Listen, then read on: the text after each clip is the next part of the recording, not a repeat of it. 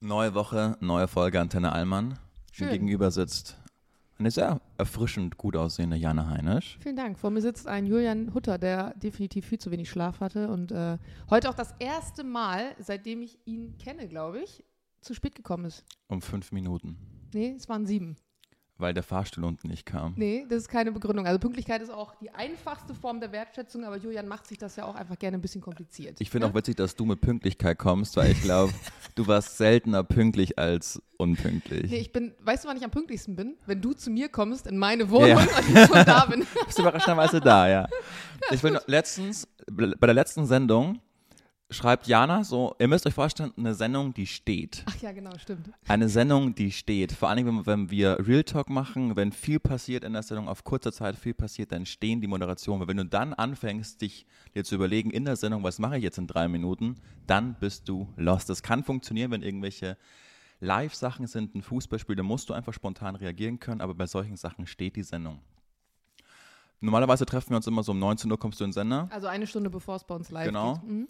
Um 18.30 Uhr schreibst du, fuck, komm ja nicht weg, weiß nicht, ob ich es schaffe. Ja, ich hatte, das ist echt blöd. Ich hatte vorher noch einen Kunden und der Kunde, der war eingeplant für zweieinhalb Stunden und dann waren es aber auf einmal fünf und ich dachte mir so, alter Schwede, ich muss langsam los. Es war echt ein bisschen stressig, aber es hat noch geklappt. Wann war ich da für nach, glaube ich? Ja. es ging dann noch einigermaßen. Du musst die Sendung schreiben und komplett übernehmen. nee, hat er dann doch nicht. Komm, so schlimm war es dann am Ende nicht. Ich will mal ganz kurz einen Shoutout an Crazy587 geben, der, der den Kommentar unter unserem Apple-Podcast mit der Überschrift Rassismus, ein Stern. Das Wort Allmann ist eine rassistische Herabwürdigung, Ausrufezeichen, Pfui, Ausrufezeichen, geht gar nicht, Ausrufezeichen. Ja, sollen wir ihm jetzt Nachhilfe geben zum Thema Rassismus oder lassen wir das? nee, ihr könnt ja mal gerne dagegenhalten. Ja, gut, das hast, du, das hast du schön übergleitet. Johann, hast du gefrühstückt, bevor du hierher gekommen bist Nee. heute? Ist, ist der Cappuccino dein erstes Ja. Frühstück, den ich dir gerade gemacht habe? Ja, meins auch. Aber ähm, Hast du gerechnet, dass ich heute wieder mit Frühstück von Zeit für Brot nee, komme? ich habe mir schon gedacht, als du schreibst, ich komme zu spät, dass du nicht zu spät kommst, weil du nochmal zur Zeit für Brot bist. Also das habe ich mir schon gedacht, dass da irgendwas vielleicht mit deinem Wecker nicht ganz so hingehauen hat. Aber ist okay. Ich äh, saß hier schon, habe schon ein bisschen vorbereitet und äh, Jules kam dann irgendwann zu mir mit so einer riesengroßen Schüssel aus der Küche und es roch ganz gut, hielt mir die unter die Nase und es war einfach Haferschleim. Also Haferschleim ist, äh, ist zurückgekehrt. Und äh, Haferschleim sagt nicht, hallo, ich bin der Haferschleim. Nee, der sagt, ich bin Porridge und ich koste glutenfreien Honigdiesel Rhabarberkompott nur 11,95 Euro. und ich verstehe einfach diesen Trend nicht. Also ist ja mal ganz nett, aber Jules futtert das gefühlt fünfmal am Tag. Ja, es gibt so eine tolle ähm, Independent-Marke, die heißt Three Bears.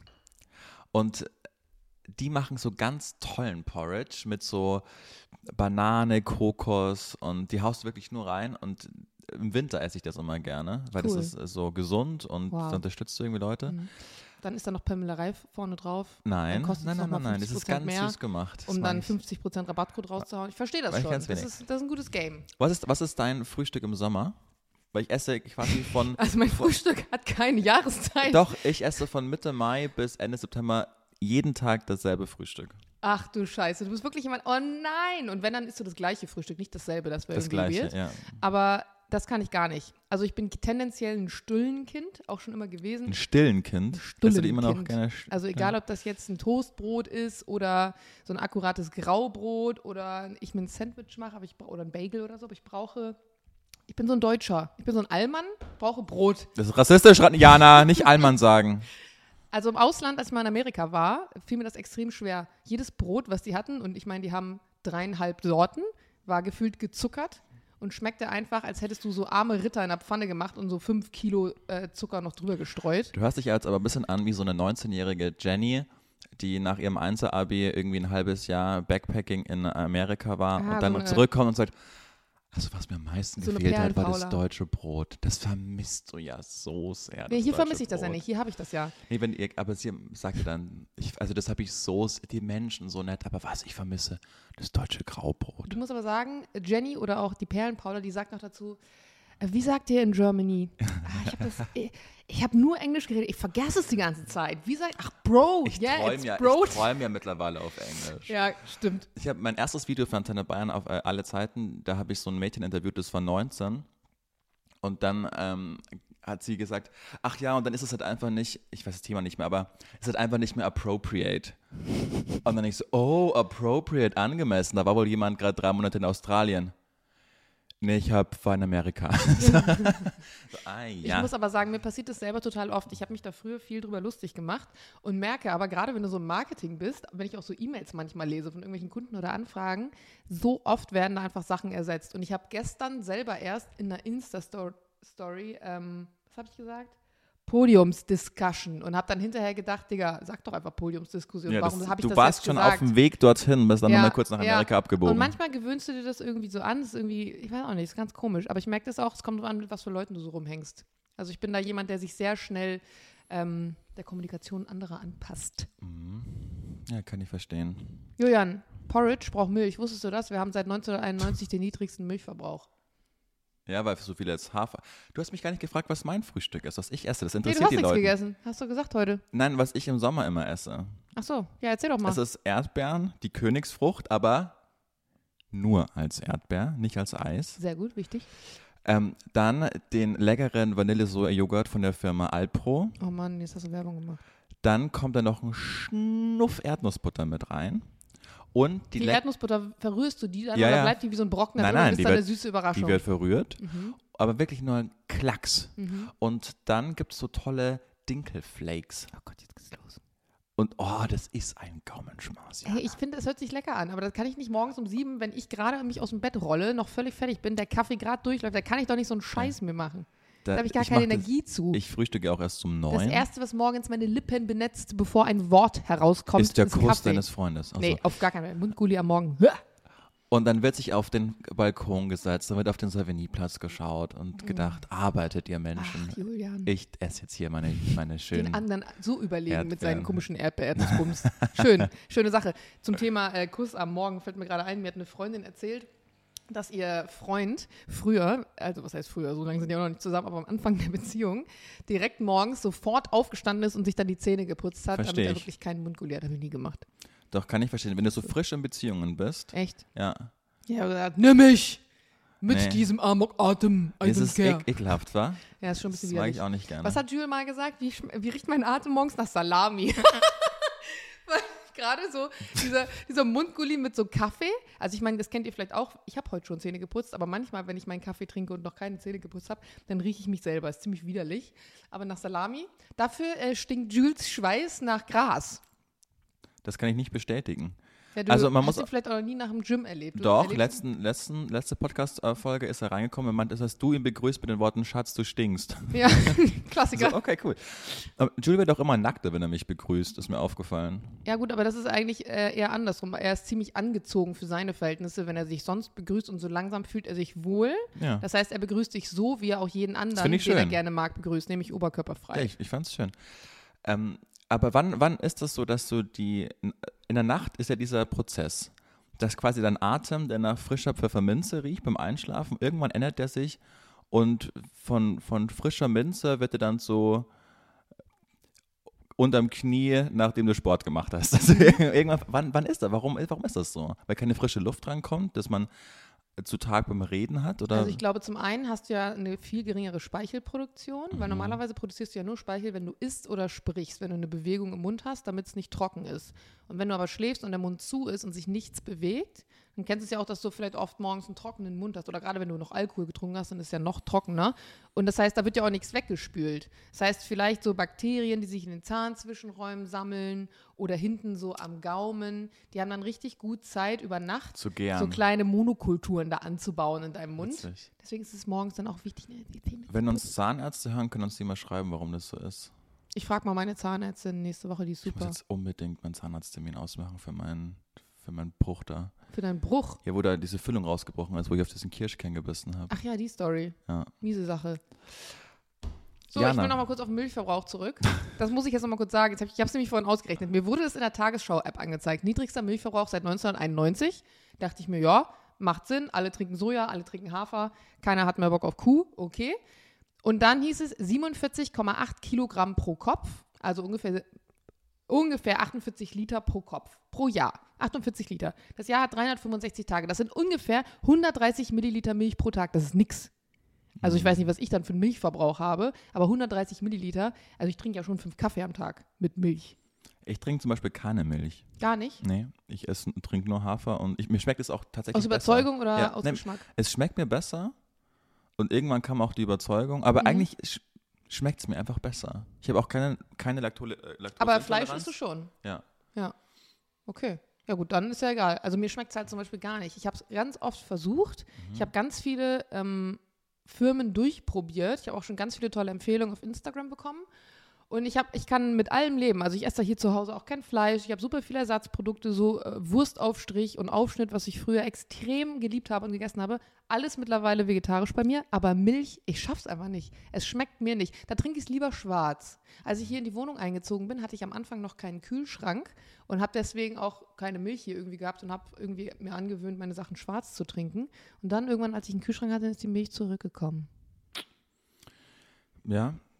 Es ist, irgendwie ist es eigentlich schon pervers, wenn man denkt, wir trinken da gerade so die, die Milch eines anderen Säugetiers. Säugetiers, die das zur Stillung eigentlich Ja, hernehmen. gut, Das aber noch perverser ist es, ein anderes Säugetier zu essen, wenn du jetzt mal darüber nachdenkst.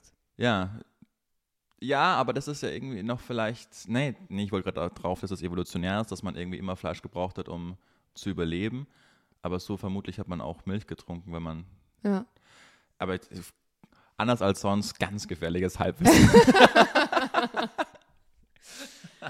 Äh, Julian, Jana, schön. Lass doch mal anfangen. Was war das Highlight deiner Woche? Ähm, das Highlight war, dass ich das erste Mal wieder feiern war tatsächlich. Das erste Mal war ich wieder weg. 1. Mai oder wann? 1. Mai, genau. Berlin? Berlin, 1. Mai. Ähm, Von wie viele Autos hast du angezündet und mit deinem neuen iPhone gefilmt? gar keins tatsächlich. Aber ich, ich war nicht am 1. Mai, ich war eigentlich am 30. oder 31. April. Nee, warte mal, 30. April. Ja. Ja, 30. Guck mal, da gucke ich direkt auf mein Handgelenk und fange so an, meine Knöchel zu zählen. Hast du das Ja. auch immer so gemacht? Ich habe das nie im Kopf. Jeder hat das so gemacht. Jeder hat das so gemacht, Ja. das ist gut, da fühle ich mich nicht ganz so bescheuert. Ähm, genau, ich war unterwegs. Wir waren erst in einem äh, Restaurant essen, ähm, wo wir Bekannte haben. Wir waren irgendwie so 13 Mann, glaube ich. War richtig cool, hat richtig Spaß gemacht. Äh, Jude und ich hatten ja auch, genau wie ihr beide, an dem Wochenende eigentlich unser, unseren Ja, unser Anniversary, unseren Kennenlerntag, äh, dreijähriges, aber Jude ist dann irgendwann äh, sehr früh nach Hause gegangen, denen ging es nicht so gut. Dann war ich ein bisschen enttäuscht und dann bin ich halt mit meinen Freunden noch weitergezogen. Von daher ist bei uns nicht ganz so viel passiert. Das heißt, Anniversary ist bei dir der Kennenlerntag. Ja, wir haben keinen richtigen Tag, an dem jemand gefragt hat, willst du mit mir gehen? Ja, nein, vielleicht. Sondern es hat sich irgendwie so ergeben und wir wussten nicht genau, wann es sich ergeben hat. Und deswegen haben wir gesagt, wenn man jetzt sowas braucht wie einen Tag, dann nehmen wir einfach den Tag unseres ersten Dates. Mhm. Und wie war es feiern? War das erste Mal seit zwei Jahren? Genau. Die Stimmung war schon in dem Restaurant ganz gut. Also da war halt auch schon so eine kleine Tanz in den Mai-Veranstaltung. Die hatten dann DJ und äh, wir sind dann irgendwann aufgestanden und haben da ein bisschen rumgedanced. Da war es schon ganz nice. Und dann sind wir ins 808 gefahren. Warst du schon mal im Ja. 808? Nee, ich war noch nie drin, aber Was? ich. Ja, was? Jana, Julian! Ich, ich wohne seit zwei Jahren in Berlin, Pandemie, Hashtag. Was Du wohnst doch nicht seit zwei Jahren in Berlin. Ich wohne seit zwei Jahren in Berlin. Ich bin mit der Pandemie hergezogen. Kann ich da nichts Ja, ich für. dachte, du bist ein Jahr länger hier. Also. nee. Ah, verwirrend. Na Ja. gut. Okay, dann äh, habe ich nichts gesagt. Ähm, aber hörst du überhaupt so Hip-Hop, ja, R&B? aus? Ah, dann würdest du es doch mögen. Ja, ja, ich genau. Guter, guter Club am, äh, ja, am Kudamm eigentlich Kudamm. da fast parallel. Und es war richtig voll. Es war so voll. Hattest du Angst? Ich hatte überhaupt keine Angst. Ich bin aber auch grundsätzlich, was dieses ganze Corona-Thema angeht, immer, also ich bin vorsichtig. Gibt's nicht, ne? Nee, so schlimm noch auch nicht, aber ich bin vorsichtig, ich halte mich an eine Richtlinien, aber wenn Dinge wieder erlaubt werden, mehr oder weniger, dann Ja. mache ich das auch. Und ähm, ja, bin da reingekommen und wir waren halt, ich weiß gar nicht, wie, wie spät es war, lass es halb zwei gewesen sein oder so, eins, halb zwei. Ähm, wir waren zu viert und meine anderen beiden Freundinnen, die mit waren, also ich hatte noch einen Kumpel mit, der genauso äh, breit ist, wie er hoch ist und äh, auch sehr gefährlich aussieht. Und zwei Freundinnen, die beide nur so 1,50 groß sind. Und irgendwie waren auch alle in dem Club groß. Ich habe keine Ahnung, aber ich dachte, ich bin mal kurz runter auf deren Höhe. Und ich habe gedacht, wie scheiße ist es da Ja, unten? Du siehst nur. Ärsche gefühlt. Es stinkt. Ja, es stinkt und keiner sieht dich, wenn du durch willst. Du wirst irgendwie permanent umgerammt und es war wirklich so eng und voll, dass du dich kaum, also du, du musstest Körperkontakt mit anderen haben. Das ging gar nicht anders. Ich finde auch so krass bei Konzerten. Da bin ich so froh, dass ich groß bin, weil es ist immer so ein ganz eigener Geruch bei Konzerten. Es ist immer so eine Mischung aus Schweiß, verschüttetem Bier und stickig. Also, Also das ist mir jetzt noch nie so extrem doch, das, das ist, fällt mir jedes, es ist immer der Aber meine gleiche letzten Geruch. Konzerte waren auch immer Open Air. Egal. Ist Aber bist, du, egal. aber bist du im Moshpit vorne dabei? Ja. Okay, weil Aber dann bin ich vielleicht selber betrunken und dann habe ich Bier getrunken und dann riecht man das ja nicht so. Aber ich finde, es ist immer exakt der gleiche Geruch bei Konzerten und ich bin so froh, dass ich so groß bin. Ich bin fa- fast 1,90 groß. Und wenn ich dann auf Zehenspitzen gehe, dann kommt Ja. immer so eine Frische, so ein frisch und oh Gott. Und ich denke mir immer so, wie scheiße musstest du für Da unten. 1,50, die kommen ja, Ja. gar nicht hoch. Das ist ja, Ja. bah. Also ich bin sogar manchmal froh, Julius ist gar kein Konzertgänger. Wir waren aber einmal oder zweimal gemeinsam auf dem Konzert und dann hat er mich irgendwann auf die Schultern genommen. Das war noch geiler für Süß. mich. Richtiger Luxus. Natürlich für die hinten ganz toll gewesen, die hinter dir- euch Ja standen. gut, das ist nicht mein Problem. Ne? Also ich bin jetzt auch nicht Mutter Teresa. Nein, die haben sich dann natürlich vorbeigedrängelt und natürlich habe ich dann auch irgendwann wieder Platz gemacht. So Ah, Aber weil du 808 ansprichst, meine Lieblingsmusik zum Feiern gehen ist wirklich Hip-Hop. Ich finde, das ist so die Wir sind halt ein bisschen lost hier in Berlin mit dem ganzen Elektrobums. Äh, München war ähm, das Krux, das war mein Lieblingsclub, da war ich fast jedes Wochenende. Kennst du das? Nee. Es ist so ein, Ich kenne nur, dass alle mal über das P2 in München reden. Das P1? ist so oder P1. Ja, guck mal, Leute, geil. Ach nee, P2 ist in Bremen. Habe ich durcheinander gebracht. Wir Ja. haben in Bremen eine Veranstaltungshalle, die heißt P2. nee, ich, ich liebe Hip-Hop, weil das ist so klar, wie man da tanzt, weißt du? Jeder Idiot kann zu Hip-Hop tanzen. Ja. Zur Not haust du deinen Arm hoch, machst du die goldene Grinsekatze vom Asialaden und Arm hoch und runter. Aber du kannst auch richtig dazu abgehen und ich bin schon auch in, in Hip-Hop-Clubs drei in der Früh mit einem T-Shirt ausgezogen, irgendwie springst du durcheinander, das ist irgendwie immer cool. Was ich gar nicht kann, ist Elektro-Tanzen. Ja, Weil ich fühle mich nie so lost wie ja. in dem Moment kurz bevor der Drop kommt. Julian sagt es, es ist einfach original Was mache ich da? Was mache ich ja, da? Wo soll ich vor hin? Wo allem, soll meine das Arme Witzige hin? ist, wir als Hip-Hop-Hörer denken, jetzt kommt der Drop, und Genau. dann hängen die noch eine Line Ja. hinten ran und du denkst jetzt, wann kommt denn der Ich Scheiß? Ich, was passiert ist? Was soll ich machen? Wo sind die Arme hin? Und jeder Song gefühlt hört sich ähnlich an. Aber das, also das ist jetzt gar kein Shaming gegen Elektro. Wahrscheinlich würden schon. das die Elektro-Leute über Hip-Hop genauso sagen. So ist das Gleiche. So. Aber es geht mir ganz genau wie dir. Ich kann auch überhaupt nicht dazu, also wirklich, doch, es gibt Elektro. So der Elektro, der so, es hört sich jetzt total klischeebehaftet an, aber in so reichen Clubs gespielt wird. So wenn du in so Mykonos, auf Mykonos oder so, in so Elektro-Clubs geht, da muss ich sagen, das ist ganz guter Elektro. Da kann man auch ganz gut so feiern. Aber was in so Berliner Clubs teilweise gespielt wird, ist auch gar nicht mein Fall. Wo sind die Arme hin? Was mache ich jetzt? Wo soll ich hinschauen? Komm, spielst endlich den Drop. Dann, ich kann nie so gut abschalten wie bei Elektro.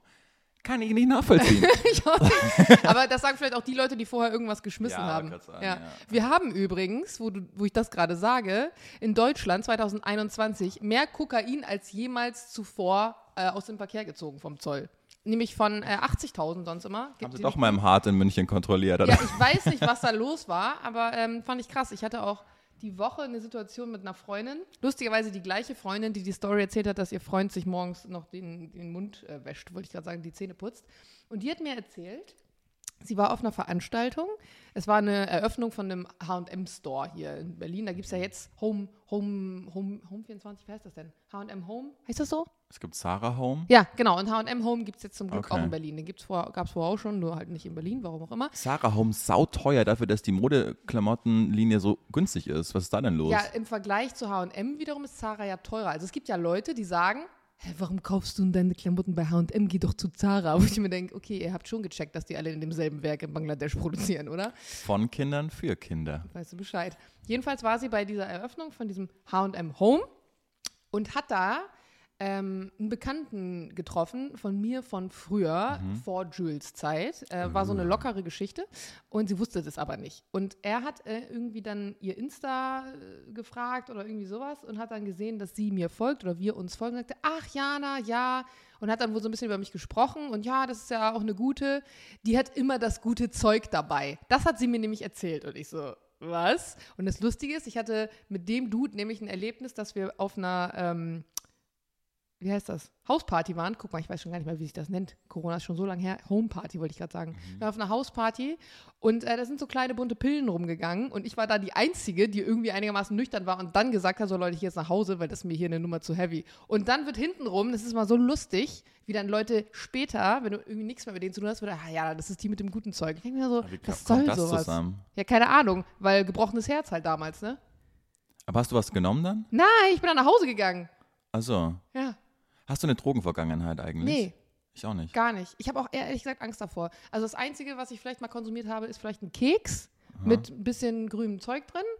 Aber ansonsten äh, bin ich da voll raus, weil ich persönlich ähm, extreme Angst vor diesem Kontrollverlust hätte und echt Angst hätte, ich würde darauf backen bleiben. Und ich habe schon einige Leute miterlebt, die irgendwie auf Drogen waren und dann ganz komische Sachen gemacht haben. Das äh, nicht witzig, aber das tragischste Beispiel vermutlich, das ich so kenne, da war in meinem Alter.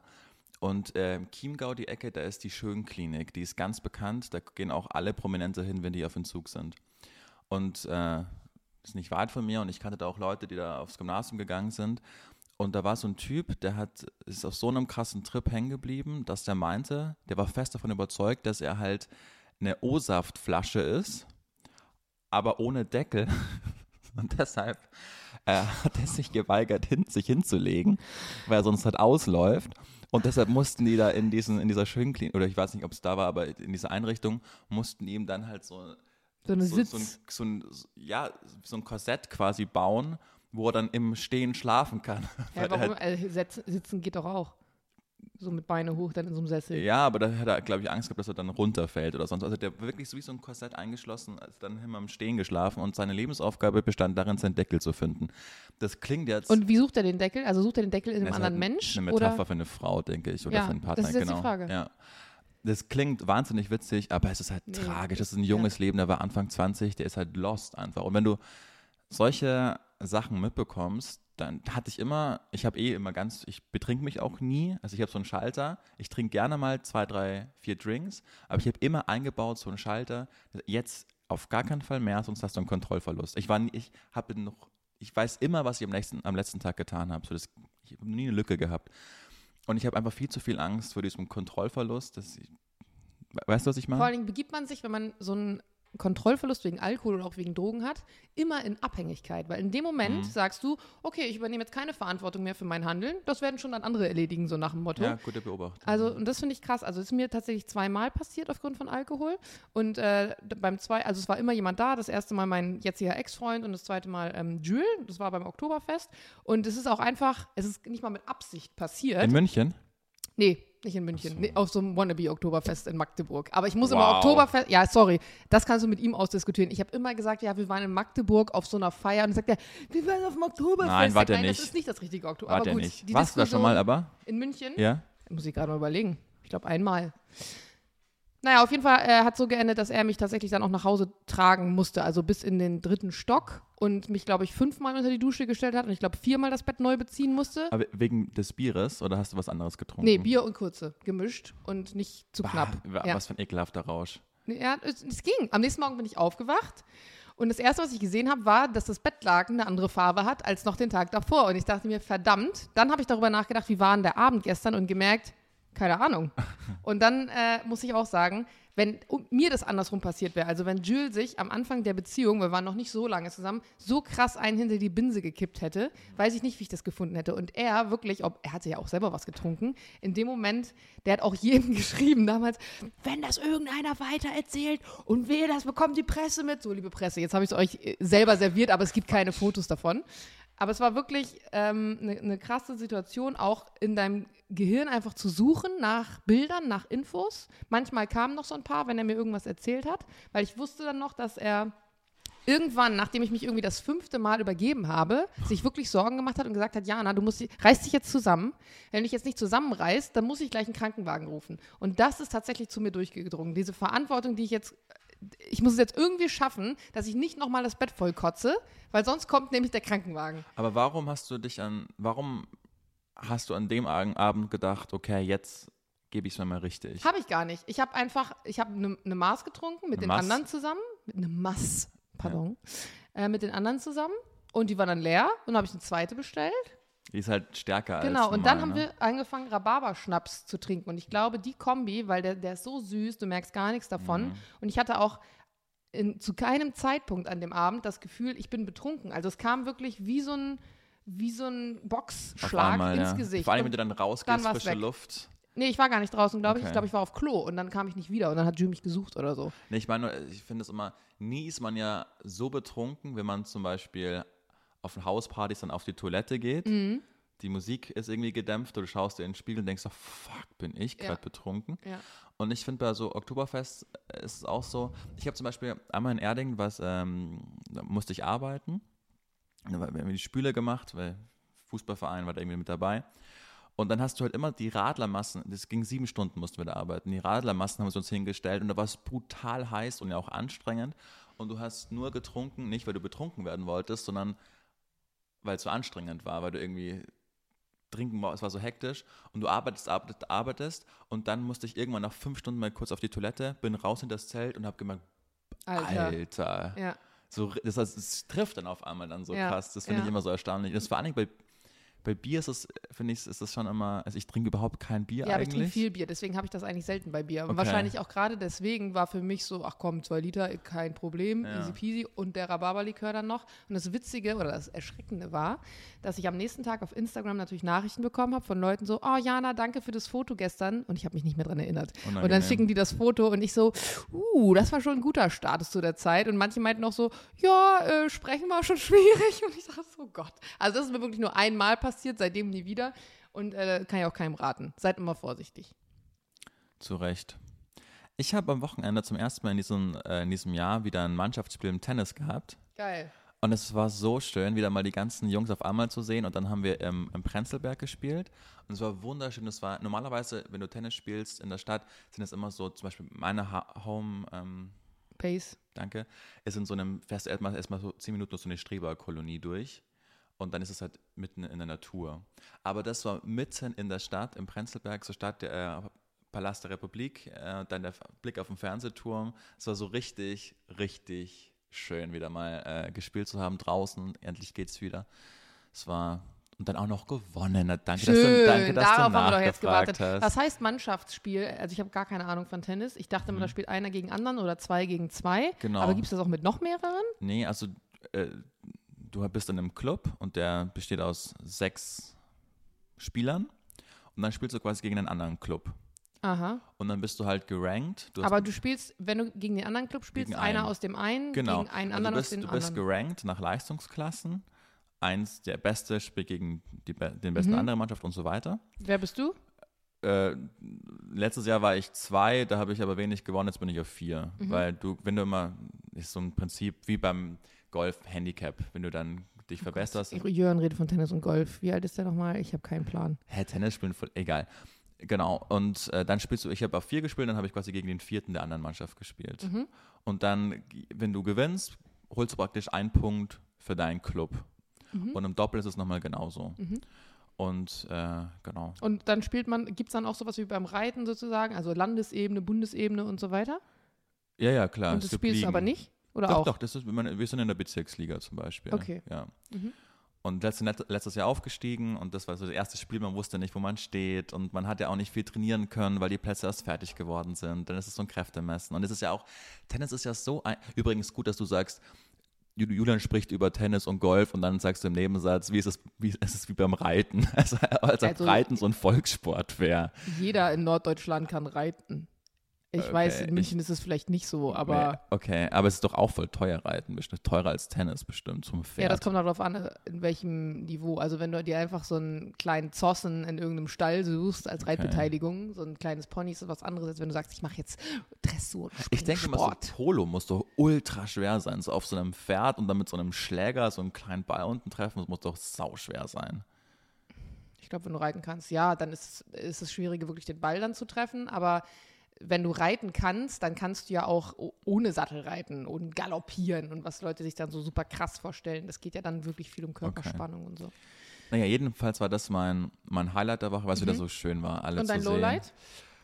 Ähm, war vermutlich das Interview mit Lauren Spencer Smith. Kennst du die? Nee. Ach, das ist eine Sie. Ja. Wer ist das? Ich finde, Lauren Spencer Smith klingt auch wie so eine wie so eine Urban-Marke, die Münchner Rich Kids tragen in Oberstufen. Laurent. Wenn Laurent irgendwie. Menschen, wenn die Eltern ein Jahreseinkommen von über 200.000 Euro haben. So, so klingt die Marke. Ist sie Deutsche? Nein. Nee, eine Kanadierin.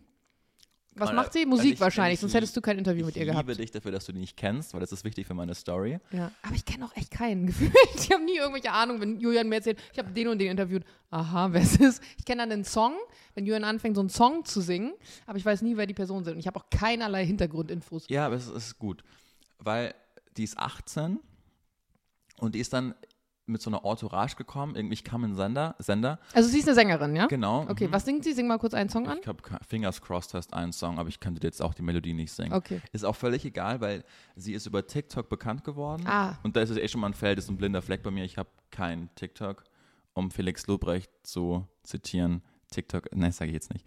Ähm, Jetzt bist auf- musst du schon sagen, Du bist du auf TikTok, oder? Ja, aber ich muss auch sagen, ich lade bei TikTok Sachen hoch, weil ich nicht nur Instagram haben will, weil ich nicht abhängig sein Okay. will von einem Algorithmus. Ich zitiere jetzt einfach nur mal Felix Lobrecht, der sagt, TikTok ist ein Sammelbecken für behinderte Kinder. Ups. Aber ich habe das nicht gesagt, ich habe nur zitiert. Aber ich habe auch kein TikTok. Mhm. Aber damit hast du auch rezipiert, aber macht nichts, okay. was ich auch. Nee, was ist der Unterschied zwischen Rezipieren und, zit, äh, und Zitieren? Naja, zitieren, du zitierst jemanden, aber rezipieren in dem Sinne gibt es ja hast du trotzdem. Rezipieren oder Rezitieren?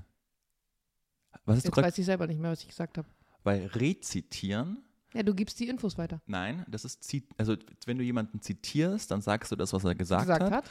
Und wenn du rezitierst, ist es quasi wie in einer Kunstform, wenn du zum Beispiel Shakespeare zitierst, aber es auch in diesem Duktus spielst, Künstler, wenn du die künstlerische Komponente auch noch mit ein, dann ist es Rezitieren. Gut, die hast du ja jetzt nicht eingebaut. Gab es ja auch nicht künstlerisches zu. Egal. Und Rezipieren, was ist das gleich nochmal? Naja, wenn du rezipierst, das meinte ich ja. Also, wenn ich jetzt zum Beispiel das N-Wort in irgendeinem Kontext Mhm. gelesen habe und jetzt das zitiere, also jemand hat das N-Wort benutzt, dann sorge ich ja trotzdem dafür, dass meine, dass meine Community, die das hört in dem Moment, sich wieder ins Bewusstsein ruft, dass, dieses, dass es dieses Wort gibt. Das heißt, ich sorge unterschwellig auch dafür, dass dieses Wort weiter Verstehe. ver verkehrt. Und das tust du ja auch, indem du jetzt sagst, behinderte Kinder. Mhm. Du hast den zwar zitiert, aber trotzdem das Wort behindert in diesem Kontext benutzt. Verstehe. Wovon ich mich an dieser Stelle Distanzieren deutlich will. distanzieren möchte. Jedenfalls war die da mit 18 Jahren, hat Ja. eine Entourage mitgebracht, bestehend aus Videografen, aus Managerin. Ich weiß gar nicht, wer da alles dabei war. Es waren irgendwie drei Frauen und drei Männer. Okay. Und ich bin in den Sender gekommen und ich, also ich beschäftige mich schon mit der, weil ich die oft mal anmoderieren muss und dann gehst du auf dein Instagram und schaust, was, was hat die gerade gemacht, kannst du irgendwas sagen, was aktuell ist. Und kurze Zwischenfrage. Ja. Sie ist Kanadierin und ist jetzt extra aus Kanada zu Energy Deutschland nach Berlin gekommen? Ist ja immer, wenn die dann Alben rausbringen, dann machen die halt so eine, Okay. so eine Reise. Promotor, alles klar. Promotour. Genau, und ich kam an und ich habe dann so meine Leute gefragt, wer ist die denn von denen? Also ich habe die halt nicht erkannt, selbst als sie vor mir stand. Weil die irgendwie auch Mhm. Gut, alle, wenn man Leute nicht kennt, dann kennt man sie weil halt die nicht. halt auch Ne? alle gleich aussahen irgendwie. Und genau. Und dann, die war schon nett und die hat erst einen Song rausgebracht, der irgendwie 40 Millionen Mal auf TikTok gelaufen. Wo ich mir denke, ja, aber läuft nicht irgendwie jeder Song 40 Millionen Mal auf TikTok? Also das hört man doch so oft, der hat 50 Millionen Plays auf TikTok. Ja, es scheint irgendwie nicht so hart zu sein wie auf YouTube oder so. Und dann, das ist so ein klassisches Phänomen, das habe ich schon ganz oft beobachtet, dass Künstlerinnen und Künstler, die in so einem Anfangsstadium ihrer Karriere sind, wo die so eine Entourage um einen haben, die sagen, wie toll du Ich bist. glaube, Julian liebt das Wort Entourage. Habt ihr mal mitgezählt? was sagt, Poste, was sagt, kann man sonst noch sagen? Gang. Ansammlung von Menschen, Ja, ums, Backup. ist ja egal. Wenn die nur hören von ihrem Inner Circle, du bist die Tollste, du kannst nichts falsch machen, du bist grandios, du bist die neue Billie Eilish. Mit 18 Jahren glauben die das dann, leben in so einer Bubble, wo sie die Größten sind und denken das dann auch. Und ich kann es ihnen nicht verübeln, weil die Frau war 18 Jahre alt. Als die Pandemie angefangen hat, war die 15. So weißt du, das muss man sich immer vergegenwärtigen. Und dann, dann kommt die an und dann habe ich äh, irgendwie gelesen, dass sie halt gerne Karaoke singt. Und meinte, hey, du bist jetzt gerade das erste Mal in Berlin, warst du schon Karaoke singen hier? Und dann sagt sie halt sowas, Was ist los? hey Busa, Die macht gerade Faxen. Die möchte auch Karaoke singen. genau, und dann sagt sie halt sowas wie, well, you know, I'm Lauren Spencer Smith and it's so hard to do karaoke in public. Um, I want to do it with my friends and it's not possible anymore. Wo ich mir denke, niemand kennt dich. Komm herunter von Das dem ich Ross. nicht. Das glaube ich tatsächlich nicht. Ich glaube, du kennst sie nicht und deswegen lebst du wahrscheinlich in einer Bubble, so wie ich auch, die sie auch nicht kennt. Aber in ihrer Welt, in ihrer Z-Generation, kennt sie wahrscheinlich jeder. Nein, als ob die nicht irgendwo auf der Welt in einer Karaoke-Bar, weißt du, Daran hast du sie aber nicht gefragt. Du hast sie gefragt, warst du schon hier in Berlin Karaoke singen? Ja, und glaubst du nicht, wenn die in, in Kreuzberg irgendeinen Karaoke-Laden hätte, irgendwo hinten dunkel, als ob die dann nicht Karaoke singen Ja, aber wer hat könnte? Bock hinten dunkel in Kreuzberg? Also, du musst es dann auch im realistischen Bezug sehen. Das ist ja bei mir teilweise so. Und ich war vor zehn Jahren mal für drei Minuten im Fernsehen. Und sogar ich habe noch Situationen, in denen ich irgendwo langlatsche und sage, oh mein Gott, ja, lange, ich wollte mit dir machen. Ich will nicht wissen, wie das bei jemandem ist, der gerade auf TikTok abgeht wie ein Zäpfchen. Aber ist okay, Johann, du kannst das vielleicht auch nicht nachempfinden, weil du warst auch noch nie selber in so einer Situation. Ich wurde schon öfter mal angesprochen, Ja? tatsächlich, ja. Ja. Unter anderem hat jemand gesagt, ich kenne dich aus dem Fernsehen, darf ich dein Karma lesen? Und meinte, nein. Was hast du geantwortet? Nein, ich muss zur S-Bahn. okay, das ist, das ist auch nicht schlecht. Geil. ähm, naja, jedenfalls war die schon nett, aber du, ich habe die schon ganz oft einfach miterlebt, dass dann Leute in so einem Stadium, zum Beispiel, weißt du, wer so ein David Guetta, der würde ohne, der ist ein fucking Megastar, der würde einfach Karaoke singen gehen. Mhm. Weil wenn du dich dann so aufführst und Aber dich schon ich anziehen glaube, willst, wenn David Guetta 18 wäre und gerade seinen ersten Hit darauf gemacht wollte ich hat, ja hinaus. genau, dann würde er es vielleicht nicht machen. Und wirklich, die hat ein Allerweltsgesicht, die sieht jetzt nicht irgendwie starmäßig aus, die zieht sich an wie alle. Die, ich schwöre dir, wenn ich mit der Karaoke singen gewesen wäre, hätte die niemand erkannt. Hast du ihr das auch gesagt? Nee, warum auch? Die ist zehn Minuten da, du willst ein Interview machen und fertig. Die war ja nett zu mir und alles. Ja.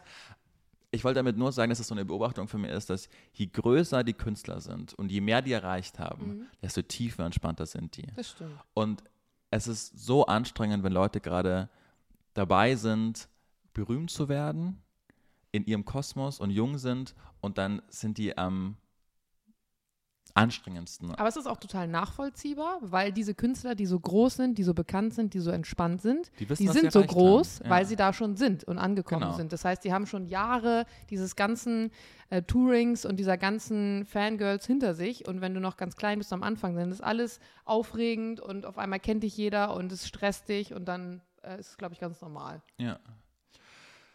Naja, jedenfalls alles Liebe, alles Gute an Lauren Spencer Smith. Die war ja auch nett und so, aber dann hatte die nur eine Frau dabei, die nur dafür da war, um ihre Haare richtig hinzulegen. Dann haben wir so ein Video gemacht, dann ist, Stylistin. dann ist die dreimal ins Bild, um ihre Haare hinzulegen. Und ja, ja. aber die ist Ja. halt 18 Jahre alt. Weißt du, wenn ich mit 18 irgendwie, keine Ahnung, zwei Millionen, ich weiß gar nicht, wie viel, ich, komm, ich schaue jetzt mal, ich schaue jetzt mal live nach, wie viel Instagram-Follower Lauren Spencer Smith Nee, hat. wenn und sie auf TikTok, wenn das ihr Hauptaccount ist, dann musst du auf TikTok gucken. ich nicht. Ich hoffe einfach, dass du mehr Ich Follow guck, hast als ich guck sie. mal eben. Nee, mit Sicherheit nicht, wenn die Musik macht. Also, sorry. Äh, so, Lauren Spencer. 400, aber guck mal, 450.000 hat sie. so, wie heißt sie auf, Inst äh, auf Lauren Vermutlich auch Spencer Smith? Lauren. Auf TikTok Ist auch schwerer hat Name. sie für- 3,3 Millionen. Aber das ist doch nicht viel, oder? Das ist viel. Aber hat nicht jeder, Johnny hat auch eine Million, glaube ich, oder so. Ja, Johnny ist auch lustig. Ja, genau, aber Johnny könnte auch Karaoke singen. Doch mal was. Johnny macht doch immer Videos jetzt neuerdings äh, bei Energy, dann, wo er dann irgendwas im Live macht. Zum Beispiel letztens irgendwie nach jedem Satz miauen. Hast du das gesehen? nee, leider nicht. Ja, guckt's ihm an. Liebe Grüße an Johnny, ich liebe dich. Ähm, und weißt du, was mir aufgefallen ist? Nein, was denn? Dass nur das Flüstern, es ist immer das Gleiche. Wenn du quasi in einem, in einem Raum bist und dann hörst du, wie jemand gerade zwei flüstern und du bist der Dritte im Raum. Dann fühlt sich scheiße. fühlst du dich erstmal scheiße und dann kommt aber jemand in den Raum rein und du denkst, ah, okay, die haben gerade über den gesprochen. Dann ist so, kurz Pause. Jedenfalls, ähm, und dann ist immer dieses, jedenfalls, und dann, es gibt noch kein anderes, andere Lösung aus dieser Situation rauszukommen als, genau, also jedenfalls finde ich, Hertha BSC spielt eine scheiße Song. So, also, Mhm, stimmt. Genau, Ja. da muss es Du musst Besseres diesen geben. Übergang tatsächlich, glaube ich, von diesem Flüstern, dann musst du einfach, du bist zum Flüstern und dann hast du festgestellt, dass jemand anderes zum Raum und dann fällt dir auf, dass du deine Stimme auch wieder ganz normal klingt. Du musst so einen smootheren Übergang schaffen. Aber genau diese gleiche Beobachtung habe ich gemacht, wenn es darum geht, dass du irgendwie mit bilingual irgendwie unterwegs bist. Also, dass du bilingual Aha. unterwegs bist. Wenn jetzt, ähm, zum Beispiel hatten wir das am Wochenende, die komplette Gruppe war Deutsch und konnte Deutsch sprechen, aber eine Freundin von mir, die ist Israelin, die spricht halt nur Englisch. Aha. Und Ah, ah, Haben alle Englisch sprechen müssen? Ähm, der Tisch war sehr lang, deswegen natürlich am Ende des Tisches Okay. wird dann. Aber ich mache es dann so, wenn jemand dabei ist, der kein Deutsch versteht, dann spreche ich in Englisch, auch wenn ich jetzt mich nicht gerade aktiv mit der Person unterhalte, aber sie sitzt neben mir und ich will nicht, dass sie in irgendeiner Situation das Gefühl hat, ich würde über sie sprechen, weil ich finde das ganz oft so, ich merke das selber, wenn ich, wenn sie wiederum, weil ich war vor einer Woche mit ihr weg und sie hat dann Jiddisch gesprochen mit einem Kumpel, dann hast du automatisch das Gefühl, du bist überhaupt nicht mehr Teil dieser Gruppe, weil du nicht verstehst, was sie sagen. Und so rum würde es ja auch sein, wenn wir dann Deutsch sprechen. Aber ich habe gemerkt, dass meinen anderen Freunden rum das extrem schwer gefallen ist. Also die haben dann trotzdem so nebenbei dann so gesagt, ja, wie war das denn bei dir? Oder haben dann auf Deutsch geantwortet oder so, obwohl die alle Englisch sprechen. Aber das war für die extrem schwer, sich dieser Dynamik anzupassen. Ich kann es aber auch verstehen, weil so einen ganzen Abend, gerade wenn du dann viel Alkohol trinkst, ausgelassen bist, dich in einer anderen Sprache zu unterhalten, die jetzt irgendwie nicht eine Sprache ist, die du oft benutzt, weil ne, viele benutzen Englisch dann doch irgendwie nicht so oft, dann ist es irgendwie anstrengend, weil du das Gefühl, deine Emotionen und alles, deine Gedanken, die kannst du ja gar nicht so auf den Punkt in Worte fassen, wie in deiner Muttersprache. Aber ähm, da geht es mir genauso wie mit dem Flüstern. Man hat automatisch das Gefühl, irgendwie ausgegrenzt zu sein. Mhm. Kannst du eigentlich, wenn jetzt jemand dabei ist, der nur Englisch spricht, denkst du dann, ach fuck, das wird heute anstrengend? Oder kannst du sofort switchen? Also Nee, kannst du kann richtig eigentlich gut Englisch? switchen. Ja. Ja. Also klar ist es, ab einem gewissen Punkt finde ich es anstrengend, gerade wenn du viel Alkohol getrunken hast und wenn du vielleicht ähm, eine krasse Gesprächsdynamik auch hast mit vielen Leuten. Mhm. Aber wenn du jetzt irgendwie zu fünft unterwegs bist und sprichst halt Englisch, sprichst halt Englisch. Mhm.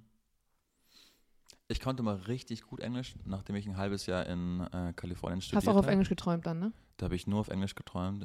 Und Brad Ich vermisst. habe, glaube ich, noch nie auf Englisch geträumt. Ähm, aber ich finde, das war ja schon wieder sieben Jahre her oder so und man verliert da so viel Mhm. einfach. Das finde ich so bitter. Ja, kann ich voll verstehen. Ich habe, ähm, witzigerweise denkt man ja immer dann bei den Flugbegleitern, die reden so viel Englisch. Ist Mhm. gar nicht so gewesen unbedingt. Aber ich habe Du versucht, sprichst auch immer das Gleiche vermutlich. Genau, ne? und ich habe versucht, die Manuals dann viel auf Englisch zu machen. Und ähm, in der Pilotenausbildung ist ja auch, sind auch einige Sachen dann auf Englisch, auch auf Deutsch, aber der Funk und so. Ich habe zum Beispiel meine Sprechfunklizenz auch auf Englisch gemacht, die machst du noch auf Englisch und deine Sprachprüfung und so. Ähm, aber wir hatten mal Flüge, da sind wir operiert, äh, ich glaube London Gatwick, und dann habe ich, ich liebe einfach dieses britische Englisch. Das hört sich so toll an. Ich finde es mega schön. Viele finden es ja total amüsant, aber ich finde, es klingt ganz toll. Ich auch. Und ich habe mir versucht, viel abzugewöhnen davon. Und dann sagen ganz viele manchmal, wenn ich rede, das ist ein britischen Akzent, woher kommt der? Und ich so, ja, einfach weil ich mir angehört habe, weil ich finde, es klingt toll. Ich, mal, ich bin mal Gatwick gelandet vor zweieinhalb Jahren. Ich finde, es ist ein Scheißflughafen, oder? Gatwick ist scheiße. Ich war nur zwei, dreimal. Ich steige ja nicht aus. Also ah ja, gut. ich müsste jetzt im Cockpit sitzen, um das zu beurteilen. Dann habe ich, da hast du auch so ewig lange Schlangen an den Schaltern, vor allen Dingen nachdem jetzt nicht mehr EU ist, musst du dann immer durch diese scheiß Kontrollen und dein Ja, Pass herzeigen. jetzt erinnere ich mich. Stimmt. Die haben einen, einen super kack äh, Security Genau, am Anfang ja. Prozess. Der ist doof. Das Ja. war mit das Witzigste, was ich jemals miterlebt habe. Da stand dann der Typ vorne, der konnte vermutlich kein Englisch. Also ein Mitarbeiter. Nein, ein, ein Passagier ist so. angekommen. Mhm. Und ich weiß nicht, was mit dem Typen los war, aber der war nicht mehr gut drauf. Also der war so in Mhm. unserem Alter, ungefähr Mitte, Mhm. Ende 20. Und dann hat der Typ, Sir, I need your passport. Und hatte das so ein Backpack, so einen riesen Rucksack und dann hat er irgendwie die Wasserflasche voll. No, Sir, I need your passport. Und dann hat er irgendwie angefangen, sein Pullover auszuziehen und dem zu geben. Sir, I really need your passport. Und dann hat er im Rucksack rumgekramt, hat wieder irgendwas hin, eine Banane rausgegeben. Aber da verstehe ich dann auch ganz ehrlich nicht, wenn der offensichtlich das Verb Passport nicht versteht, dann sage ich ich, halt Verb. ID oder äh, das Verb sage ich schon, das Wort wollte ich sagen. Dann sage ich halt ID. Ich hasse auch Leute, die dir was erklären. Du sagst denen, ich habe das nicht verstanden, inhaltlich, und die erklären es dir ganz genau nochmal so. Ich denke mir so, davon wird es auch nicht besser. Also ich kenne einige Mathelehrer, die genauso funktionieren. Ja, Mathelehrer, die holen sich auch drauf einen runter, dass sie das irgendwie besser können. Äh, Manche Mathe, ich hätte Mathelehrer, die hatten gar nicht das Interesse, dass sie einem das beibringen wollen. Die wollten einfach nur beweisen, dass sie jetzt diesen Stoff so durchdrungen haben, dass sie Krass sind. Genau, dass sie krass sind. Ja, Ja. das ist dein Job, Bro. Also, also weißt du so, aber dann haben, vielleicht hat er auch ID gesagt, aber der war einfach nicht mehr zurechnungsfähig. Tatsächlich war sie dann wirklich ausgezogen. Und es war dann so witzig, dass wirklich drei, vier Security-Leute dann zu diesem Schalter hin sind. Die haben, also alle, nee. jeder hat, es war so Unangenehm. Slapstick einfach, wie so eine Loriot-Comedy aus den 80er Jahren. Und ich glaube, der steht heute noch da. Wahrscheinlich, da, um daran Passport. zurückzukommen, der ganze Drogenkonsum, da ist vielleicht irgendwie sowas in die Richtung schiefgelaufen, aber man weiß es nicht. Aber ich merke das mit den, äh, mit den Lehrern tatsächlich, wenn meine Schwester aus ihrer Schulzeit erzählt, die macht nächstes Jahr Abitur und ist grundsätzlich ein sehr strebsamer Typ, möchte auch später viel machen, will auch studieren, war auch immer gut in der Schule, musste dafür aber nie viel lernen, macht jetzt auch so Debattierwettbewerbe und sowas. Und ähm, jetzt hatte sie dann irgendwie zwischendurch mal irgendwie schlechtere Noten. Und sie hat einfach die Angewohnheit, dann zum Lehrer zu gehen und zu fragen, gerade wenn es so auf Zeugnisse zugeht, kann ich noch irgendeine Extraarbeit machen? Gibt es eine Möglichkeit, dass ich irgendwie ähm, eine Zusatzaufgabe machen kann, um die Note zu verbessern? Was muss ich tun, einfach, um am Ende noch eine bessere Note mhm. zu haben oder das Ergebnis auszureißen. Und dann hat sie zwei, drei Lehrer, die dann halt sagen, ja, ich vergebe grundsätzlich keine 15 Punkte und dich mag ich sowieso nicht. Äh, sei zufrieden mit deinen 12. Also da gibt es echt Lehrer, wo ich mir manchmal denke, boah, ich kann das verstehen, dass ihr deprimiert seid. Also Lehrer in Bremen ist auch einfach ne, keine easy Sache. Aber manche Leute sind da echt komplett fehl, fehl in ihrem Beruf geschlagen. Und ich habe Leute auf TikTok, ähm, auch zwei Lehrer-Accounts. Und bei denen ist es so, die posten dann immer so Videos, wie sie in Arbeiten noch versuchen, irgendwo einen halben Punkt zu finden, damit der Schüler oder die Schülerin dann eine Notenstufe besser bekommt. Mhm. Und das mhm. finde ich eigentlich süß. Und so sollte es ja am Ende eigentlich auch sein. Natürlich. Ich hatte eine Lehrerin, die hieß Frau Weinziel. Wie ich sie? Weinziel. Weinziel. Aha. Was zum Geier ist das für ein Name? Und das Tragische ist, dass sie einen SZ-Fehler hatte. Oh also hat sie immer D statt S. Und die war noch in ihrem Ref, die war, glaube ich, die war jünger als wir jetzt sind. Mhm. Und Kinder und Schüler sind ja so grausam. Und war, was war ich für ein ekelhafter Bastard in dieser Zeit? Muss man einfach mal sagen. So oh halbstark, richtig dumm. Oh also ich habe diese Frau geliebt. Ich habe die auch vor ein paar Jahren noch mal im Kino München zufällig getroffen. Also ich, ich habe auch im Abschlussball mit der getanzt. Wir haben uns super gut verstanden. Aber du hast sie auch fertig gemacht. Nicht fertig, aber ich habe die richtig gemocht, aber ich, Kinder sind einfach scheiße. Und wenn du einen Lehrer hast und dann erkennst du als Schüler irgendwie, da kann ich in die Wunde, kann ich reinstoßen, mhm. dann machst du das, mhm. wenn du ein ekelhafter Idiot bist, wie ich das damals war. Ich war, boah, ich hätte mich damals, ich war richtig lost in der Zeit. Ich war richtig, richtig, ja, ich entschuldige mich für alle, ich war echt ein Vollidiot. Und ich war auch in so einer Clique, die einfach so halbstark. Wenn ich die heute sehen würde, würde ich denken, ihr seid, ihr seid solche Vollidioten. Jetzt, Vielleicht waren sie damals Vollidioten wie du und sind mittlerweile aber ja auch wieder einigermaßen normal. Hoffentlich, ja. ja. Ich glaube auch alle. Ich habe zwar keinen Kontakt mehr, aber wir waren ja alle klug, aber so. Du warst wir waren ja alle klug. Du warst so in der Findungsphase mit 13, 14, du wusstest nicht, wo du hingehörst. Also es tut mir echt, tut mir leid. Und dann, aber mit der war alles gut so. Aber die hat Weinziel und hat halt immer, ich bin die Frau Weindiel gesagt. Und dann hat man Gott, halt. Du kannst deinen eigenen Namen nicht aussprechen, das ist wirklich schlimm. Das ist echt doof, ja. Und dann, und dann haben wir. Dann, hast du auch noch so einen bayerischen krassen Akzent. Und dann kam es zum, äh, zum Weihnachtsmarkt, den die Schule immer veranstaltet hat.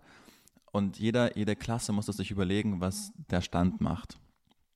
Und dann haben wir uns überlegt, hey, was, welches Wort könnte sie auf keinen Fall aussprechen? Oh Gott, ihr gemeine seid. Und dann sind wir auf das Wort Super Schaschlik-Spießstand gekommen. was ist daraus geworden? Und dann haben wir uns auch den perfekten Plan gemacht. So, okay, also ich frage Frau Vor allem super weihnachtlich, muss man auch dazu sagen. So ein Schaschlik, ja, na, Spieß, Das Stand. war uns völlig egal. und dann haben wir uns so einen Plan gemacht. So ich, ich war Klassensprecher und ich meinte so, Frau Weinzer, wir haben uns was überlegt. Und dann musste Christoph in der letzten Reihe nachfragen, er hat es nicht gehört, was ich gerade vorgeschlagen habe. Äh, Frau Weinzer, wir haben uns da was überlegt. Wir könnten ja zum äh, Weihnachtsmarkt so einen super Schaschlik-Spießstand machen. Okay, Julian, das ist überhaupt keine gute Idee, da mit Weihnachten nichts zum Tor. Äh, Frau Wanzia, ganz kurz, ich habe es akustisch nicht ganz gehört. Was hat Julian gerade vorgeschlagen? Ach, ein duper Dattelgebietern wollten machen. hat sie es aber gecheckt, dass ihr sie dann Nein, so auf, Oh mein nicht. Gott, wie gemein. Aber wir hatten auch eine Lehrerin, die hieß also, ihr Name war Brachvogel und als die irgendwie mal umgezogen sind oder keine Ahnung, sie geboren wurde und die Eltern das eintragen haben lassen, das hat sie uns irgendwann mal erzählt, haben die da irgendwie einen Fehler gemacht in der Geburtsurkunde. Auf jeden Fall wurde aus Brachvogel Bratvogel. Nein. Das heißt, Frau Bratvogel hat bei uns damals, ich weiß gar nicht mehr, WUK, wie heißt was ist WUK? Wirtschaft, Umwelt, Kunde, ich habe keine Ahnung. Irgendwie sowas in der Art hat die unterrichtet. WUK. so wie Navi. Kennst du auch? Naturwissenschaften. Nee. Naja, Bremen halt, ne? Sagt äh, kein Kommentar. Und die haben wir auch so fertig gemacht und das hat, das haben mir alle Klassenkameraden Jahre später erzählt. Und ich habe das nie so mitbekommen. Ich habe nie mitbekommen, dass die irgendwie wegen uns offensichtlich echt am Ende war Nein. und mehrmals zu uns auch der Schulleiter kommen musste und rumgeschimpft hat. Und ich habe, das ist mir nie aufgefallen, dass wir die irgendwie komplett systematisch auseinandergenommen haben. Das war so in der 8., 9. Klasse. Ja, und die, äh, die hat auch echt gelitten. Und jetzt, ich meine, ich habe ja äh, tatsächlich kurzzeitig selber mal Lehramt studiert Mhm. und Svenja, gute Freundin jetzt von gegenüber, ist ja Lehrerin. Und mit der habe ich mich auch mal darüber unterhalten. Und dann hat sie auch gesagt, Lehrer machen sich eigentlich am unbeliebtesten, wenn sie wirklich entweder so tun, als hätten sie die Weisheit mit Löffeln gefressen und wenn sie Fehler nicht eingestehen können. Äh, Schüler lieben ja nichts mehr, als wenn der Lehrer an der Tafel steht und was hinschreibt, zu korrigieren. Sie haben da einen Schreibfehler Ja. oder irgendwie so. Da, da können sie sich den ganzen Tag drauf aufgeilen. Und wenn du denen aber den Wind aus den Segeln nimmst und sagst, oh, danke, dass ihr mich darauf aufmerksam gemacht habt, Ja. super, guck mal, da habe ich gepennt, na sowas.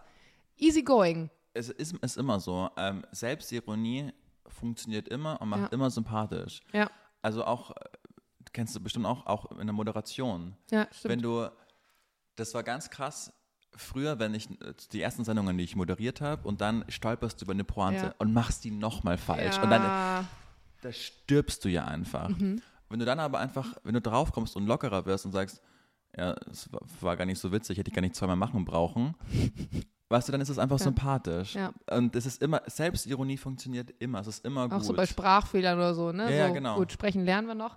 All sowas macht dich irgendwie nahbar. Ja. Und als, ist besser, als wenn du es runterschluckst. Ich glaube, wir haben auch ein, zwei Sendungen am Anfang, wo ich einen Sprachfehler habe und dann einfach so versuche, den zu überspielen. Und das ist nie gut im Vergleich, als wenn du einfach darauf aufmerksam machst und sagst, ja Leute, habe ich, hab ich akkurat verkackt, beim nächsten Mal äh, machen wir es besser. Warst du, warst du aber auch so ein Mobber?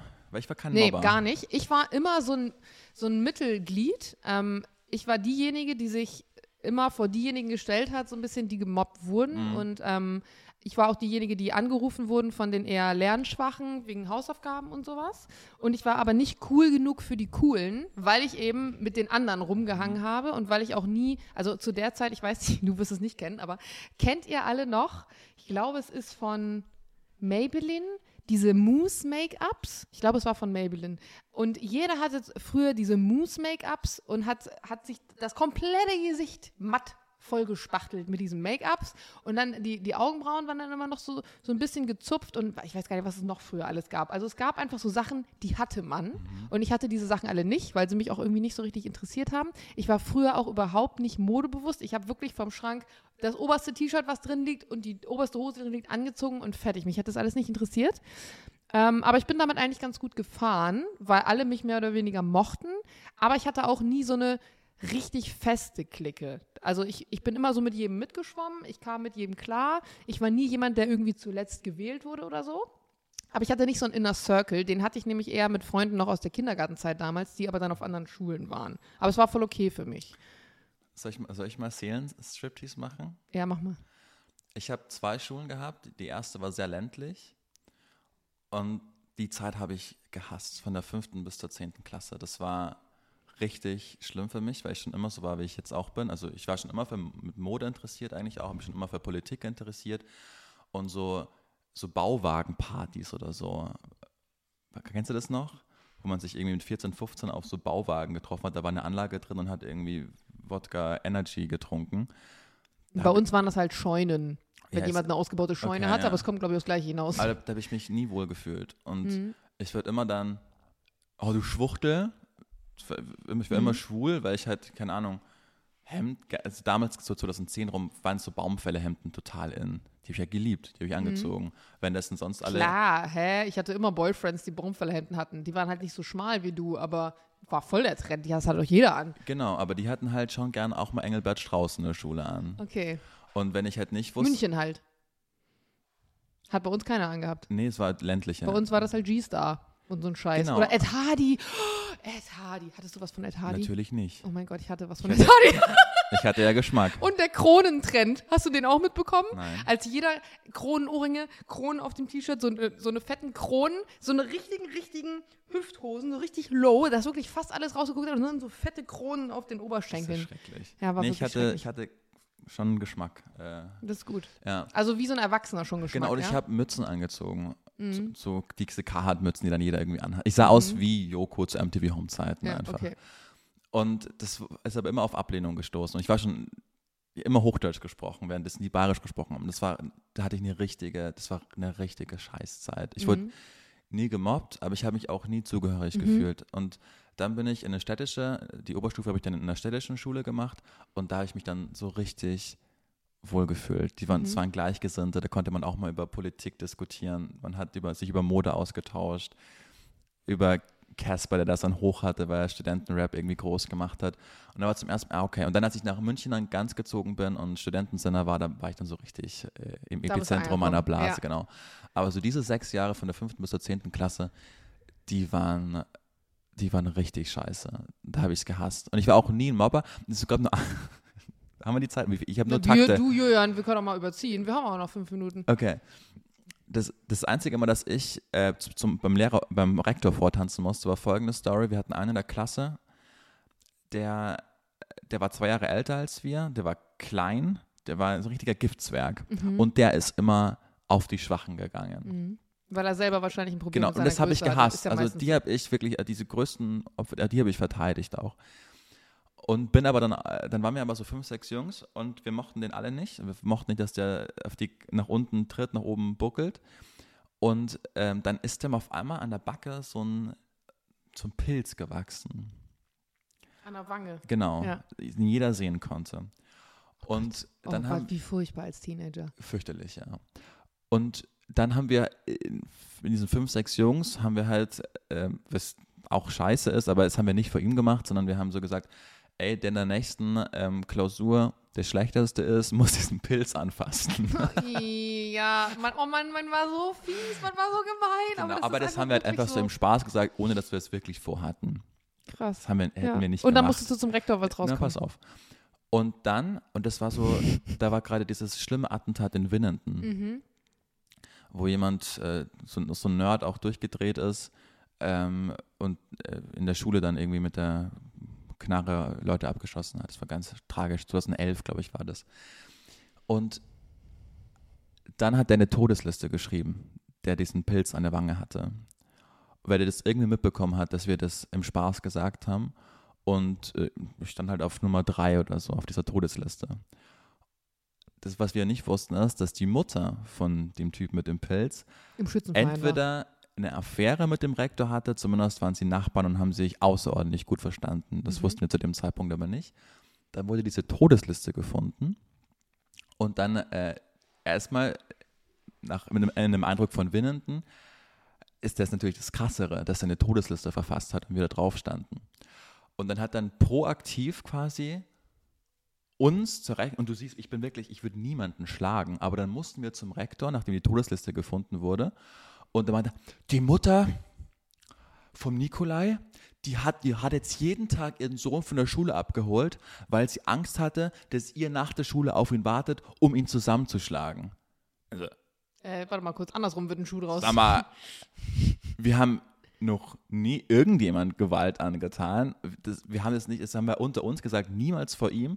Aber du warst da, ich war da 15 Jahre alt, du bist dann erst in Panik, weil dann dann mit solchen Worten gekommen ist, der Rektor mit, ihr werdet angezeigt, ich werde euch vor Gericht nicht verteidigen, ihr müsst euch sofort entschuldigen. Ja, ja. Das ist, erinnert mich gerade an deine Roller-Story, als Ja. sie bei der Polizei gesagt haben, von wegen du verlierst deine Lizenz. Also Erwachsene sind dann ja auch immer stark darin, einem dann so ein bisschen Angst zu machen. Genau. Dann, und einer, der war ein bisschen älter, das, der hat jetzt auch bei SAP, macht der gerade riesen Karriere, der war damals schon schlauer als wir alle. Und dann so, ähm, Herr K. -Punkt, mal ganz kurz, wir stehen auf einer fucking Todesliste. Sollten wir nicht darüber mal ganz kurz. Das will ich jetzt nichts hören. Er geht jetzt raus, entschuldigt euch bei ihm und dann eventuell kann ich Gras über die Sache wachsen lassen. Und äh, ja. Pädagogisch wertvoll, absolut. Genau. Und dann haben wir uns bei dem entschuldigt, aber ich stand auf einer Todesliste. Aber äh, du lebst noch, das ist gut. Ich habe tatsächlich mal, ich glaube, das einzige Mal, dass ich zum Rektor musste, war, ähm, ja, weil ich, ich, äh, ich habe einen Klassenkameraden am Stuhl festgeklebt. Der hatte mich aber auch geärgert. Also, und ich hatte, warum auch immer, Sekundenkleber mit. Und das Witzige war, dass der dann tatsächlich zu Hause gepetzt hat. Und ähm, ich hatte irgendwie länger oder ich hatte noch eine Nachmittags-AG. Auf jeden Fall wusste meine Mutter schon, als ich nach Hause kam, dass ich das gemacht haben sollte. Und, und das war wirklich, das war eine der schlimmsten Situationen in meinem Leben. Ich komme nach Hause und meine Mutter steht da, wirklich. ey Jana, so witzig, aber vorhin hat hier ernsthaft eine Mutter von deinem Klassenkameraden angerufen und behauptet, du hättest ihn am Stuhl oder seine Jacke am Stuhl festgeklebt. Ich habe erst mal gesagt, dass du natürlich sowas nicht gemacht hast und ich stand da und ich habe mich so geschämt. Ne? Und bis du dann da rumdruckst und sagst so, ja, ähm, also eventuell habe ich das doch gemacht. Ende vom Lied war, ich musste zu ihm nach Hause und ähm, mit so, einem, mit so einer kleinen Mininadel musste ich diesen ganzen Kleber, der noch auf dieser Jacke klebte, dann wegmachen. Und das Geilste war dann, ich bin mit meiner Mutter, meine Mutter musste mich hinfahren, dass meine Mutter hinterher sagte, ja, hättest du jetzt auch einfach in die Reinigung geben können. Ne? Also verstehe ich jetzt nicht, warum die so ein Drama gemacht hat. Also das war eigentlich, war extrem cool. Aber ansonsten habe ich, war ich eigentlich, ich war ansonsten ganz brav. Ähm, dazu muss ich jetzt aber noch mal ganz kurz, bevor wir diese Folge beenden, muss ich dir was erzählen. Und zwar zu der Zeit damals, von der wir gerade erzählen, war ja Facebook noch absolut Das Ding. Das Ding Ja. ne? Also wenn du Facebook hattest, dann war's. Und ich habe mir jetzt mal den Spaß gemacht gestern, weil ich mir dachte, das könnte eventuell sehr unterhaltsam werden Mhm. und ha habe mich mal wieder bei meinem Facebook-Account eingeloggt und geschaut, was da so für Nachrichtenfragen, Anfragen kamen. Und ich möchte jetzt mal ganz kurz ein paar Nachrichtenanfragen aus den letzten paar Wochen vorlesen, die da so Aus äh, den letzten Wochen. reingedroppt sind. Ja, genau. Die älteste ist äh, 17 Wochen alt. Also Wa warum schreiben jetzt immer noch Leute über Facebook? ich habe absolut keine Ahnung. Die erste Nachrichtenanfrage, die ich hier sehe, ist von Gunther aus Deidesheim. Und Gunther schreibt, Bildhübsch siehst du aus, Jana. Liebe Grüße aus der Pfalz. Gunther. Also nett. einfach eine fremde Person. Ja, aber äh, Facebook war für mich immer, also im Vergleich zu Instagram, das ist ja mein privater, mein ganz privater Kanal. Also als würde dir jetzt jemand eine E-Mail schreiben und sagen, guten Bart hast du heute, Julian. Den, den hast du mal akkurat, akkurat gestutzt, hast du den. Findest du? Danke, Jana. Ja, kann man machen. Die nächste Frage, Goldmember Model Scout. Naja. Ein Lob für deine tollen Bilder. Du hast eine sehr sympathische und attraktive Ausstrahlung. Achtung.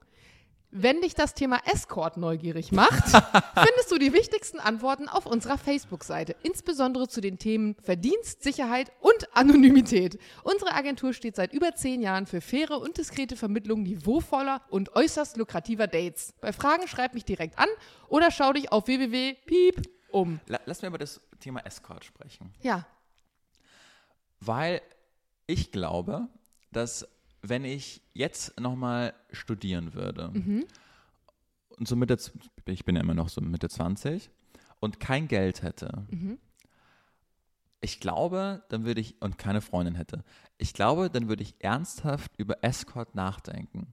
gibt's das für Männer? Ja, ja, klar, dann sind es auch so reiche Geschäftsfrauen, die dann irgendwie in eine fremde Stadt kommen und irgendwie nett essen, dann lässt, du- lässt du dich schön zum Essen einladen. Finde ich prinzipiell toll, gutes Essen.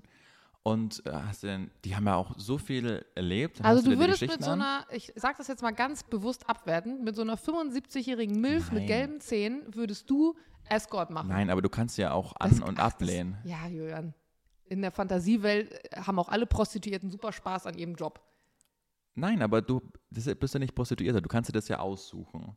Also du bekommst du die Anfrage, Eigentlich ist du das machen Escort oder auch nur ein Synonym für ich bin eine Prostituierte. Nur ich nenne es jetzt Escort. Nein. Aber am Ende des Tages bezahlen dich Leute dafür, dass du mit denen essen gehst und danach vögelst. ja, aber mit interessanten Leuten. Ja, woher weißt du, dass die interessant sind? Meinst du, die schicken dir vorher einen Lebenslauf und sagen, Nee, aber- das ist mein Buch, hier kannst du meine Fotos angucken? Ich war noch nie auf einer Escort-Seite, um da irgendwie eine Escort-Dame zu holen, aber ich glaube schon, dass du da irgendwie dein, dein, deine Sachen irgendwie, wa- warum, wer bist du, was machst du so, du musst ja, du wirst ja geprüft, ob, ob das auf irgendjemand zutrifft.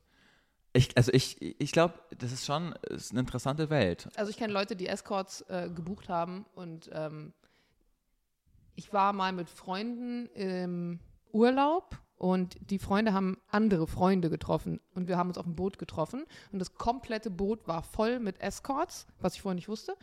Und ähm, natürlich feiern die, aber du siehst, wenn du die anschaust, die sind alle auf Drogen, die sind alle komplett fertig.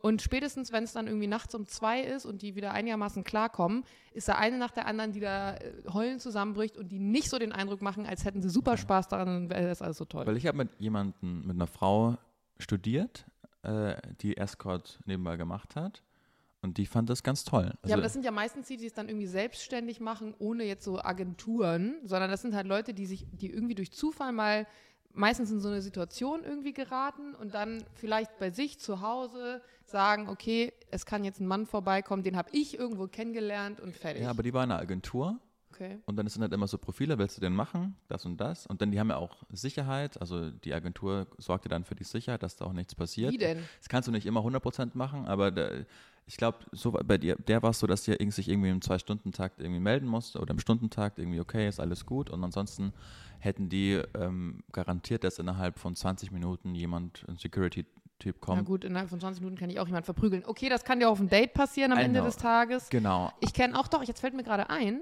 stimmt, jetzt wo du es gerade erzählst, von einem Ex-Freund von mir, die Schwester, eine Kommilitonin, die hat auch Escort gemacht, aber die hat das eben, also sie war eigentlich selbstständig Prostituierte für sich allein. Sie hatte keinen Zuhälter und auch sonst irgendwie nichts und die hat einfach, die kannte irgendwie Leute irgendwie in der High Society und da hat sie das dann ähm, nebenbei gemacht und ich glaube auch, ich kenne auch welche von Instagram, weil ich hatte das Thema schon mal in so einem Dr. Jenner Talk und ich weiß auch, dass es Leute gibt, die das selbstbestimmt machen, aber ich finde es gefährlich, den ähm, Eindruck allgemein zu kommunizieren, ach Escort, komm, Nein, nein. da schläfst du einfach mit schönen, reichen Menschen und kriegst dafür Geld. Vielleicht bin ich auch völlig naiv, aber die hat gesagt, hey, ich habe Spaß an Sex. Ja. Das sind Männer, die ich mir aussuchen kann. Ich kann die ablehnen. Ich habe keinen Druck von der Agentur. Das sind gepflegte Leute, die in eine fremde Stadt kommen, Businessleute, die haben immer was zu erzählen. Du gehst schon essen und dann schläfst du mit denen. Und die hat, also, vielleicht hat jetzt im Nachhinein auch schlechte Erfahrungen gemacht, aber zu dem Zeitpunkt fand ich das irgendwie toll. Und ich bin der Letzte, der sagt, wie kannst du sowas machen? Also ich, ich glaube, im- vielleicht Ja, wenn roman- sich jemand das selbstbestimmt macht und Genau. auch sagt, ihr habt Spaß dran und es ist alles easy, pff, klar, dann go for it. Also falls jemand die, äh, den Kontakt von dieser äh, Escort-Agentur haben will, ich weiß nicht, ob sie gut ist, aber äh, schreibt mir gern. Ansonsten schrieb noch ein Fabian, hey, wie geht's dir in der Corona-Zeit? Fand ich auch sehr spannend. ja, guter Ja. Conversation Starter. Wann hast du das letzte Mal in dein Instagram, äh, in dein äh, Facebook-Profil geschaut? Das ist lange her. Ja, mach doch mal. Finde ich zu nächster Woche, was bei dir so für Nachrichtenanfragen Ich drinstehen. jetzt keine. Mein Facebook ist einfach tot. Ja, Also- dachte ich ja bei meinem eigentlich auch. Ja. Ja. Mach dir mal Ich, aber das Spaß. ist nicht mal mein Klarname. Ich heiße da anders als in echt. okay. Also, Ihr merkt schon, Julian sträubt sich, macht aber nichts. Wir sind am Ende unserer Folge. Das Thema können wir nächstes Mal noch ein bisschen äh, ausdiskutieren. war eine schöne Folge. War eine gute Folge, fand ich auch. Wie gesagt, falls ihr Bock habt, ähm, dem Apple-Mann in unseren Bewertungen mal kurz zu erklären, ähm, warum Allmann kein Rassismus ist, äh, fände ich sehr spannend, so eine Konversation. Ansonsten hören wir uns wie immer nächste Woche. Wir sind übrigens aktuell dabei, ähm, einen schönen Song für euch aufzunehmen. Einen Intro-Song. schönen, schönen Intro-Song. Ähm, Julian möchte gern singen. Aber das dann alles in naher Zukunft. Ich kann gar nicht singen. Ich auch nicht. Wird witzig. Kann die Schön. Autotune da vielleicht ein bisschen drauflegen? Mit Sicherheit. Gut. Gucken wir mal. Ach So, Leute, ich Julian. habe jetzt genau 1995 Takte. Da wurde ich auch geboren in diesem Jahr. Deshalb In ist diesem es eine Sinne. gute Zahl. Ciao, haut rein. Bis nächste Woche. Tschüss. Tschüss.